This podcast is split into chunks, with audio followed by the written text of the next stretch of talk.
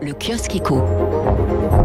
Les grands titres de la presse économique largement dominés ce matin par des questions sur la relance. Faut-il un second plan de relance européen alors même hein, que l'on n'a toujours pas vu la couleur de l'argent du premier. Dans les échos ce matin, interview de Margrethe Vestager, c'est la vice-présidente de la Commission européenne chargée du numérique et de la concurrence. Sa réponse est très claire, il n'y a pas besoin d'un nouveau plan, c'est beaucoup trop tôt, dit-elle. Ce dont nous avons besoin en ce moment, selon elle, hein, si l'on doit prendre quelque chose des Américains, c'est leur optimisme. On sent d'ailleurs le rigorisme de la Danoise et même pour ainsi dire son agacement à la vue des débats en France quand elle déclare déclare par exemple, au lieu de se prendre un verre de vin en se disant qu'il va pleuvoir, félicitons-nous que les choses arrivent. Et oui, des éoliennes vont être construites, des ponts, des routes, des turbines à gaz. Pas de quoi se plaindre donc avec notre verre de vin.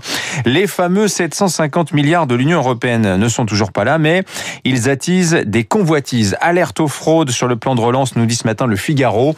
En Hongrie, 20% des fonds pourraient disparaître dans des structures de financement opaques. C'est ce que craint en tout cas un groupe d'eurodéputés qui nourrissent euh, des inquiétudes aussi en Roumanie, en Bulgarie, en Croatie, à Malte ou encore en Italie.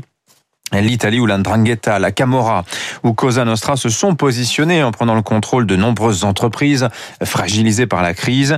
L'Europe est euh, l'une des régions les moins corrompues au monde, mais la corruption y pèse tout de même entre 179 et 990 milliards d'euros par an, écrit le Figaro, c'est-à-dire pas loin de 6% du PIB européen. Plan de relance toujours à la une du Financial Times, mais cette fois aux États-Unis, où l'on commence vraiment à se demander, Joe Biden aurait-il vu trop grand?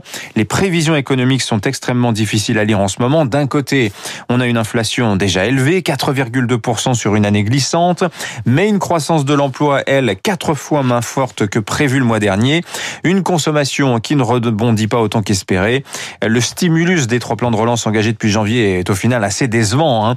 On voit là toute la difficulté de faire des prévisions en ce moment. Les républicains suggèrent plutôt que de prolonger les aides au chômage, hein, de les arrêter pour inciter les Américains à retourner au travail. Alors on a tout de même une de bonnes nouvelles dans les journaux ce matin. Recule.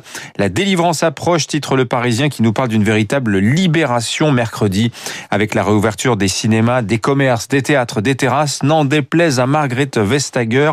En, en France, on ne boit pas que par désespoir. 6h39 sur Radio